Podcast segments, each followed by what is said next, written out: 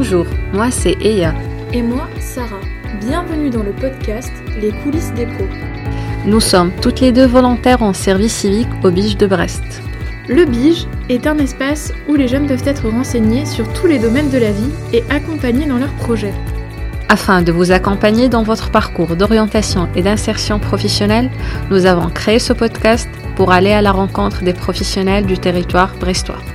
Au fil des épisodes, nos invités nous parleront de leur parcours et de leur expérience professionnelle. Ils vous donneront également quelques conseils précieux. À travers ces échanges, nous découvrirons comment s'organisent les coulisses de la vie professionnelle. Pour notre deuxième épisode, nous avons rencontré Anaëlle Abasque, journaliste brestoise de 23 ans. Ensemble, nous avons évoqué son parcours scolaire, professionnel, mais aussi ses diverses expériences en passant de Brest à Budapest. Elle nous dévoile également les coulisses de ses interviews et de ses reportages.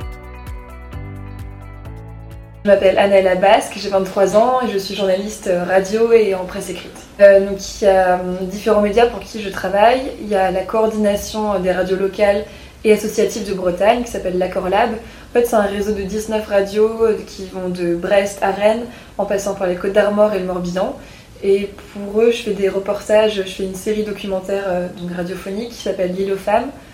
Euh, ensuite, je suis en- aussi en contrat à Fréquence Mutine, la radio euh, locale brestoise la plus vieille de Brest, de 1982.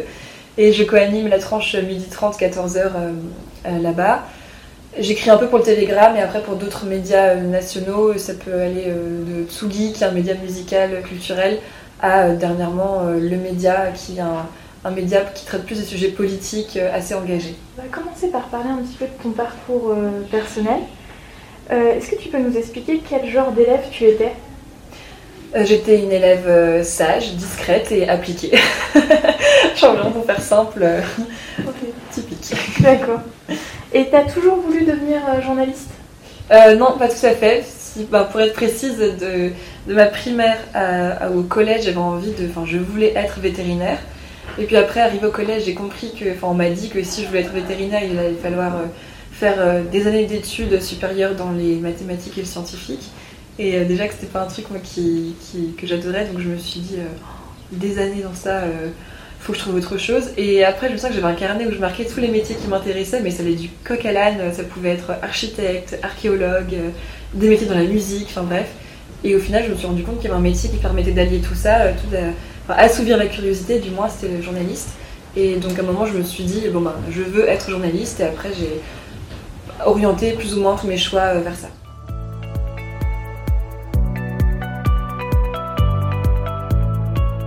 Tu ton bac du coup en 2015. Euh, T'es passé par diverses étapes pour arriver là où tu es aujourd'hui. Est-ce que tu peux nous en parler? Euh, donc, ben, en sortant de, de bac euh, littéraire, je savais qu'il fallait avoir un bac plus 3 pour passer les concours des écoles de journalisme. Donc, je me suis dit qu'il fallait que je trouve euh, quelque chose, mais c'était un peu euh, contraignant parce que moi, ce qui m'intéressait, c'était vraiment de passer les concours et j'avais hâte à ça. Et donc, en fait, j'ai juste, euh, encore une fois, il y avait trop de choses qui m'intéressaient, j'arrivais pas à faire de choix. Donc, c'est plus les professeurs et j'étais allée voir une conseillère d'orientation aussi. Et je les ai écoutés, je suis allée en classe préparatoire lettres, donc lettres modernes, donc je fais Hippocane, Icagne euh, à Brest. Et hum, voilà. Après, je, me suis dit, il faut que je cherche aussi quelque chose pour euh, la troisième année avant de passer les concours. Et généralement, ben, ceux qui sont en prépa, ils vont faire une L3 à la fac. Mais j'avais un peu fouillé, je m'étais rendu compte qu'à Lille, il y avait une euh, fac avec option journalisme. Mais en fait, tu préparais les concours à l'ESJ, qui est l'une des 14 écoles reconnues par la profession en France. Et donc, je suis allée faire une L3 lettres modernes, euh, option journalisme. Ça, c'était sur le papier, mais en vérité, c'était plus euh, préparation intense des concours avec option fac. euh. mais ça va, j'ai fait ma licence euh, avec euh, bon, mention. Et puis après, je suis allée en. bah, les- par contre, les concours des masters, je les ai. j'ai foiré certains concours totalement. Euh, D'autres, ça allait, mais finalement, c'est en à l'IUT de Lannion en licence pro euh, que j'ai été prise. Euh, c'est aussi une école reconnue par la profession, mais moi ce qui m'embêtait c'est que c'était en Bretagne et que je voulais pas forcément retourner en Bretagne. Mais voilà, ça s'est très bien passé. J'ai choisi spécialité radio et, euh, et voilà, ça c'est mon parcours scolaire et étudiant. T'as fait un service civique aussi Oui, ouais, parce que bah, en sortant d'études à Lannion, enfin de, de, la licence pro spécialité radio. En fait, le dernier semestre, on réalise une création éditoriale et le but c'est d'être, ben, de produire quelque chose et de le diffuser sur des médias. Donc on avait contacté l'Accord Lab, donc la coordination des radios locales et Assaut de Bretagne, pour qu'elle diffuse nos, bah, nos émissions. On, réalisait trois émissions sur la transition énergétique dans les élevages en Bretagne. Et euh, ils avaient bien aimé ce qu'on avait produit. Et à la fin du, ben, de, mon année, en fait, j'ai vu que l'Accord Lab cherchait quelqu'un pour réaliser une série documentaire radio sur le matrimoine et sur la place des femmes dans la culture. Donc j'ai contacté, ben, j'ai postulé, et puis, euh, et puis ben, forcément, je pense que le fait d'avoir déjà réalisé quelque chose pour eux, ça, ça ça a aidé. Puis j'ai fait un service civique de 8 mois à la Corlab euh, pour commencer la réalisation de cette émission, de, cette série. Après, j'ai continué en, en CDD.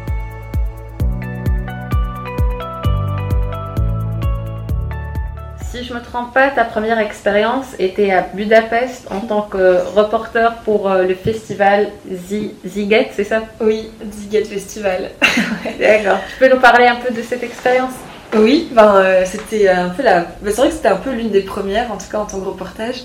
Et euh, c'était extraordinaire. Enfin, c'était euh, un peu l'élément, un des éléments déclencheurs, en tout cas, qui m'a trop donné du boost par la suite. parce que j'avais fait des stages en, rédaction, mais quand, ouais, ça m'avait déjà conforté dans ce que je voulais faire. Mais alors là, mais encore plus. Et en fait, ben, pour raconter toute l'histoire, en fait, j'avais un copain saoudien à Brest on parlait de festival et il me disait euh, que lui il allait au Ziget Festival. Je me disais c'est quoi ce festival? Je connais pas du tout. Et donc j'avais vu un peu, donc je m'étais renseignée, j'étais waouh, sacré festival, enfin, c'est le plus grand d'Europe, sur, euh, voilà, comme tu as dit, au milieu du Danube à Budapest. Et la programmation était dingue. Et j'écoutais beaucoup une radio à ce moment-là qui était WFM, une radio rock. Et donc euh, un jour, normal, en semaine, j'écoute la radio et puis j'entends un spot publicitaire. si vous voulez gagner vos places pour le Ziget Festival, euh, ben, jouer à ce jeu, etc. Et donc j'ai gagné deux places pour le Ticket Festival et, et, en fait, ben, c'est des sortes de partenariats, tout ça entre les radios, le festival et aussi les, les, les, boîtes de production qui emmènent les artistes au festival. Là, il y avait deux groupes français. Et en fait, le, le, le but du jeu, c'était de, bah, pour la, personne qui gagne le concours, de revenir avec et faire un petit report écrit pour le site de WeFM et en racontant sa rencontre aussi avec les deux groupes français euh, qui allaient là-bas. Et euh, on m'a mis en contact donc, avec la personne qui se chargeait de toute la partie francophone du Ziget, donc de la programmation des groupes français, de toute la promo en zone francophone. Et euh, puis ben, le jour où je, enfin, après je suis arrivée sur l'île, le jour du festival, et la personne était ultra sympa, elle m'a demandé ce qu'on on a discuté, et quand je lui ai dit que je voulais être journaliste, elle a, elle a été ultra sympa, elle m'a présenté à tout le monde, à tous les journalistes qui étaient là pour couvrir le Ziget, que ce soit les grands, les petits médias, euh, et puis m'a envoyé en coulisses, m'a montré plein de choses.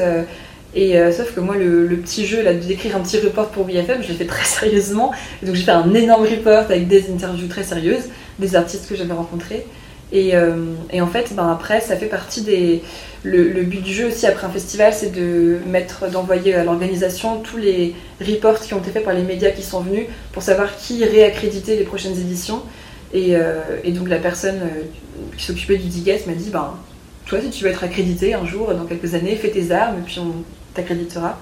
Et je suis revenue en deuxième année de faire ma. Enfin, j'ai fait ma rentrée en deuxième année de prépa, mais reboostée comme jamais, euh, parce que la première de prépa, c'était dur. Euh, j'étais un peu le vilain petit canard de, de, ben, de la classe, quoi, l'être. Euh, c'était pas trop mon, truc, finalement, d'être totalement dans un univers étudiant, enfin scolaire, purement scolaire.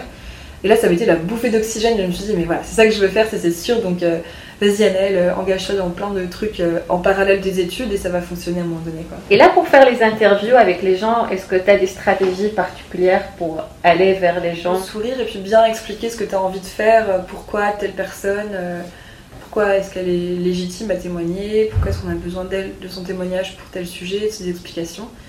Et si on, vend, si on explique bien pour qui on écrit, pour qui on, vend l'article ou le, la réalisation radiophonique, bon, généralement c'est on va pas demander à n'importe qui euh, de témoigner, donc généralement ça se tient et après ils acceptent. D'accord. Et là, selon ton CV, on a remarqué que tu as accumulé plusieurs expériences dans la radio. Mm. Est-ce que tu as une affinité particulière avec ce média? Oui, bah oui, oui. J'ai choisi la radio parce que ben, j'adore le son. en fait, au départ, je, voulais, je me dirigeais plus vers l'image. Au, lycée, j'avais choisi l'option euh, cinéma audiovisuel dans le but de faire du journalisme télé. J'adorais ça. J'avais fait un stage à France 3. Euh, Et, même, je, me souviens que lors de mon stage à France 3, sur le terrain, je voyais les journalistes de France Bleu tout seuls avec leur micro, tandis qu'en télé, on est en équipe. Et je me disais, oh, ça devrait être cool d'être tout seul avec son micro. Et, puis après, quand je suis arrivée en prépa lettres, je m'étais dit, bon, faut pas que je m'enferme dans mes études, faut que je m'engage dans des milieux associatifs et des médias. Donc j'avais tapé médias étudiants Brest et j'avais trouvé Radio U. Et donc j'avais envoyé un message genre euh, salut l'équipe de Radio U. Enfin je me suis présentée en me disant que j'adorais ce média, que j'étais trop contente dans la vie étudiante pour enfin faire partie de, ce campus, etc. Alors que je n'avais jamais écouté. Et puis on m'a dit bah oui viens nous voir si tu veux euh, proposer quelque chose.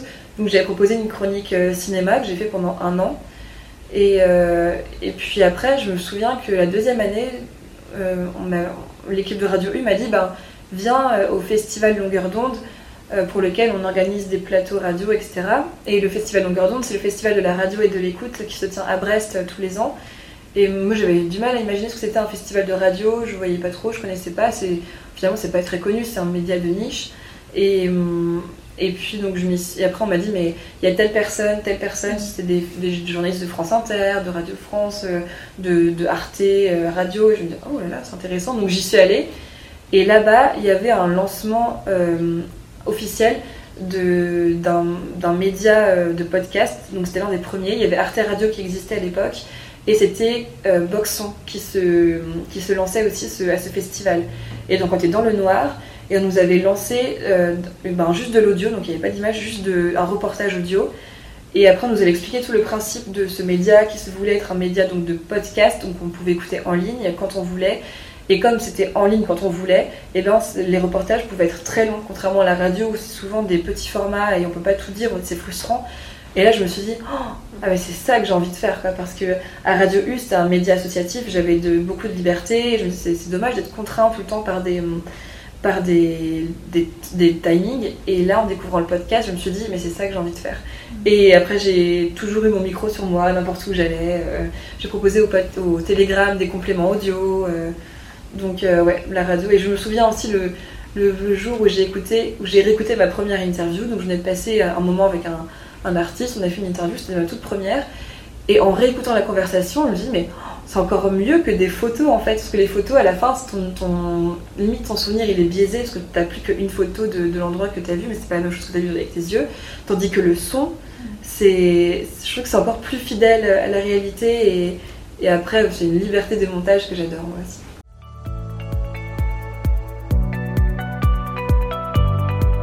D'accord. Et là, euh, on est curieux à savoir comment ça se passe réellement la création du reportage. Tout.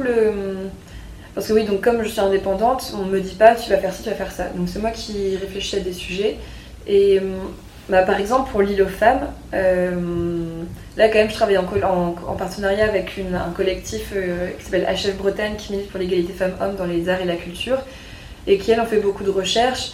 Et alors par exemple pour cette série L'île aux femmes, on a un gros dossier Drive Google Drive où on, a plein de recherches. C'est des filles de HF qui ont fait plein de recherches sur des femmes inconnues oubliées. Et moi, je pioche un peu dans tout ça. Et, et donc, pour un reportage de 25 minutes, euh, ben, j'essaye d'écrire une sorte de trame, de logique, un peu comme on écrit une disserte en fait, euh, une sorte d'intro, de conclusion et un développement logique. Et après, je fais des recherches sur les gens qui seraient. Euh, ben, où ce serait intéressant d'aller les voir.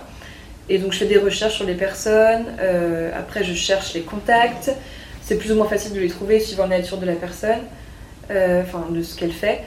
Après, ben, après c'est un travail très asynchrone parce que par exemple le temps des recherches et des contacts, ben, c'est un moment où bon, tu contactes les gens, parfois tu n'as pas de réponse et ça va être le soir, très tard, tu as des réponses, etc. Et ensuite je vais sur le terrain enregistrer les gens que je rencontre. Et après, c'est la, phase très intense, c'est du montage et là, ben, souvent, il reste peu de temps avant le rendu, la date du rendu. Donc là, c'est beaucoup de travail euh, jusqu'à tard, le soir, etc. Et après, sinon, pour des reportages écrits, format, magazine que je propose à des médias comme Tsugi ou, ou d'autres médias euh, nationaux, là, en fait, ça part souvent parce que fait, ces gens-là, ils n'ont pas besoin de moi. Ils ont une équipe euh, salariée qui produit tous les jours des contenus suffisants. Mais hum, s'ils veulent quelque chose d'intéressant, bah, moi, je dois bien le vendre. Donc par exemple, euh, là je travaille par exemple sur euh, les reconversions en période de Covid euh, professionnelle. Et, et, ça, ce sujet, je l'ai eu l'été dernier, en discutant avec des gens qui me disaient Ah, moi j'arrête ci, je me redirige vers ça. Et après, au bout d'un mois ou deux, je me dit Mais putain, ça fait quand même trois personnes qui me disent qu'ils se reconvertissent, peut-être qu'il y a quelque chose à, creuser. Et donc là, je pose beaucoup plus de questions aux gens sur, ce, sur cette thématique-là. On me donne des contacts, j'appelle et je commence à faire des sortes d'interviews que je mets, je, mets, je mets tout sur un Google Drive encore une fois. Et quand je pense que j'ai assez de matière et que mon sujet tient la route, là je le formule, j'écris une. Enfin, je le vends en fait, donc euh, j'écris une problématique, quelque chose d'accrocheur, et je le propose à des médias euh, dont je sais que ça pourrait intéresser, et, et voilà. Et après, ben là, lorsqu'on me dit oui, ben là, je retravaille tout, je recontacte les gens pour approfondir. Et là, pour les interviews avec les personnes, comment tu fais pour euh, briser la, la glace? Est-ce que comment tu fais pour les mettre à l'aise? Hmm, bah, Quand je les rencontre, euh, quand c'est pas du direct par exemple, euh, et que je suis avec mon micro, je commence par un peu démystifier le micro si la personne est un peu intimidée en disant que bah, c'est pas du direct, qu'on pourra se reprendre autant qu'on veut, que moi je vais faire du montage derrière. Euh, puis je, Bah, souvent c'est des personnes avec qui avant que je, enfin, quand je les rencontre pour la première fois, c'est des personnes que j'ai contactées auparavant par téléphone et j'essaie de bien, encore une fois, bien expliquer ce que je voulais, pourquoi elle, parce que souvent on me dit aussi ah mais je suis pas sûre d'avoir quelque chose à dire. Mais si si je vous assure que voilà je, ne vous choisis pas pour rien. Euh, et, puis après par exemple lorsque je reçois des gens aussi en studio pour des interviews en direct ben, j'essaie de les faire venir un petit peu avant que ça commence pour pouvoir leur dire encore une fois euh, où est-ce que je veux les emmener. Et en fait en expliquant bien qu'on va parler de choses qu'elles maîtrisent ben, elles vont être à l'aise puisqu'elles sont sur leur terrain de, confort en fait. Elles sortent pas de, on les guide pas vers quelque chose d'inconnu euh, ou quoi que ce soit. Donc euh, et puis toujours le, ben, le sourire, euh, essayer d'être sympathique. moi je trouve que c'est ultra important ça d'être bienveillant et et ben, de pas faire la je sais pas la, la, professionnelle dure et sèche. je trouve que ça sert à rien. et t'as as eu des invités qui sont un peu désagréables ou un peu froids? Mmh. Je, non, j'ai pas trop le souvenir. Euh. en fait, quand c'est des choses, euh, par exemple des invités en studio, ils sont contents de, ils sont contents qu'on les invite aussi à parler de ce qu'ils font. Donc généralement, euh, ils sont. Après, c'est parce que je travaille pour une radio associative qui est très libre aussi et on me laisse beaucoup de temps de parole. Donc ils sont très contents de venir. Bah, ça m'est arrivé, oui, d'avoir des réponses un peu froides quand c'était des hum, sujets plus politiques et polémiques enfin, qui posait un peu problème et qu'on sortait euh, un peu du discours euh, que la personne a l'habitude de ressortir à tous les médias. Et, là, oui, c'est un peu plus froid et tendu. Mais euh, en fait, ça dépend vraiment à chaque fois du média, du sujet. Là, par exemple, pour un des derniers sujets que j'ai sorti, c'était sur l'agroalimentaire en Bretagne. Donc c'est sûr que les industriels et politiques sont un peu moins, moins chaleureux, on va dire, lors des interviews.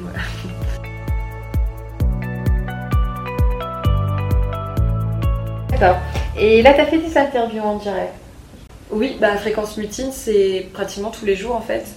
Euh, on reçoit des gens en studio, euh, l'émission commence à 12h30 et finit à 14h. Et soit elles restent toute l'émission avec nous, soit, euh, ou soit font une partie de l'émission. Et comment ça se passe? C'est quoi les différences entre les interviews enregistrées et les interviews diffusées en direct? Ben, Les interviews en direct, le temps de parole est un peu compté. Et on peut pas se permettre, enfin, on peut, se permettre, mais euh, quand on est euh, en direct, il faut que tout ce qui soit dit euh, bah, soit tout de suite percutant et, et, tienne l'auditeur et l'auditrice. Hum, tandis que lorsqu'on, lorsque c'est pas du direct, je passe beaucoup plus de temps avec la personne, on discute beaucoup plus en amont, je trouve, aussi de, on, part beaucoup, on, s'éloigne un peu du sujet en fait, on se permet ça d'une discussion plus large, tandis que lorsque c'est en direct, ben, il faut rester très concentré sur ce que dit l'autre pour toujours rester dans l'angle et pas euh, partir dans tous les sens. D'accord. Et tu as eu aussi des expériences comme euh, co-animatrice. Mm. Euh, est-ce que selon toi c'est plus facile d'animer une émission au binôme? Parce qu'il y a toujours ton partenaire qui peut prendre le relais et t'aider? Ou c'est plus difficile parce qu'il faut organiser et bien répartir euh, la parole? Mmh, ça c'est ben, je trouve que c'est mieux d'être de co-animer. Enfin, de toute façon, même un plateau, généralement, il y a, quand c'est pas, a rarement une personne toute seule. Il y a temps des, des, chroniqueuses et chroniqueurs, euh, des personnes extérieures qui viennent. mais je trouve que c'est mieux parce que d'avoir deux voix, ça permet de créer plus, en tout cas quand c'est du direct, d'avoir plus de, euh, de, de relance, euh, l'auditeur et l'auditrice. Enfin, c'est beaucoup plus accrocheur qu'une voix solo pendant tout. Et, et après, bah là par exemple, la fréquence multine, c'est un peu différent parce que je fais pas que du journalisme, je fais vraiment de la co-animation aussi. Et donc là, c'est un peu ben, échanger avec l'autre et et euh, essayer d'avoir une énergie, une dynamique pour, euh, pour faire sourire l'auditeur. Enfin voilà. Et après, quand c'est du journalisme et que c'est que des interviews, ça m'arrivait aussi à le faire à deux ou trois. Et là, il faut vraiment beaucoup s'organiser parce que euh, on peut. Faut, pas improviser en fait, donc faut savoir qui va poser telle question et bien se mettre d'accord quand c'est pas quand c'est pas ou sinon toi tu dis ça, toi tu dis ci, savoir quel thème quel thème l'autre aborde et quel thème moi j'aborde avec l'invité. Là, pour les articles, euh, pour le style d'écriture et la plume, est-ce que tu penses que c'est quelque chose qu'on apprend ou c'est inné? C'est-à-dire, est-ce qu'on peut travailler notre euh, style d'écriture et l'améliorer Ou c'est soit on l'a ou on l'a pas? Euh, Non, non, ça se travaille, ça s'apprend. Mais je trouve que plus on commence tôt et plus ça se sent niveau facilité d'écriture. Ben, généralement, quand on aime écrire, on commence très tôt, en fait, dans dans des carnets, etc. Euh, et, ça nous suit plus ou moins. Euh. mais euh, après, ben, déjà en école aussi, on apprend comment écrire un article, quel, comment ça se passe avec le chapeau, donc c'est l'introduction, le, les, citations, le, oui, les éléments de reportage qu'on doit inclure, tout ça. Mais je pense que ben, c'est pas pour rien qu'on sent bien les styles entre différents journalistes et qu'on reconnaît certains à d'autres. C'est parce que ça se travaille forcément. Plus tu lis, plus tu écris, plus tu, bah voilà, plus tu travailles un style. quoi. Et là, quand on te commande un article, Anaël, ou un reportage, tu écris ton article et après, il doit être validé mm. euh, pour, euh, pour la publication. Est-ce que ça t'est déjà arrivé que ton travail ne soit pas accepté ou publié? Ben, ça, non, ça m'est pas arrivé. Parce que quand je propose, on me, on me dit oui, vas-y. Donc euh, généralement, ils vont, ils vont pas me dire finalement ah non c'est trop nul, on, on, veut pas ça. Parce que je quand, lorsque je l'ai vendu, je l'ai bien précisé, j'ai même indiqué les gens que j'allais interviewer, etc. Parce que j'ai déjà fait en fait. En revanche, euh, ce qui est ce qui peut être frustrant, c'est quand on n'a pas de réponse. Parce que ça m'est arrivé de contacter des, des, dizaines de médias et de, ne jamais avoir de réponse. D'accord. Donc ça, c'est le truc qui peut arriver, quoi. C'est juste ne pas, ne pas avoir de réponse. Mais, euh, mais après, voilà. c'est Non, sinon, après, ben, comme je propose et que c'est validé en amont, euh, généralement ça sort. D'accord. Il te demande jamais de modifier. Euh, si, par contre, ça, il peut y avoir. par exemple, pour une enquête sur l'agroalimentaire que j'ai sortie, là, ils, ils comme c'est un sujet très complexe, on l'a écrit à deux et on nous a dit, par exemple, de développer un peu plus tel point et de raccourcir un autre point, par exemple. Donc, c'est des petites précisions, des petits réajustements qu'il y a à faire, mais c'est souvent pas grand-chose. Donc là, Naël, on va te demander de nous raconter quelques moments difficiles durant, durant toutes euh, les expériences que tu as faites et des moments euh, dont tu es très fière. Euh, les moments difficiles, ben, le mois dernier, ça a été dur parce qu'il y avait plein de contrats qui étaient, ben, avec lesquels je jonglais, donc plein de missions. et j'avais l'impression d'avoir un clown qui jonglait dans ma tête parfois. donc c'est c'était un petit peu dur ça, mais surtout aussi ce qui était dur, c'est que pour la première fois, je me suis un peu frottée euh, à un sujet euh, qui était un peu euh, dont on ne parle pas trop en fait, où les seules personnes que je pouvais interroger, c'est des personnes, des, lanceurs d'alerte, pardon, les lanceuses d'alerte, parce que c'est un sujet qui n'est pas trop traité encore dans les médias. Et ben forcément, quand on va voir les politiques, c'est un peu compliqué. Et j'ai eu mon premier conflit euh, avec un interviewé au téléphone et ça a été assez dur.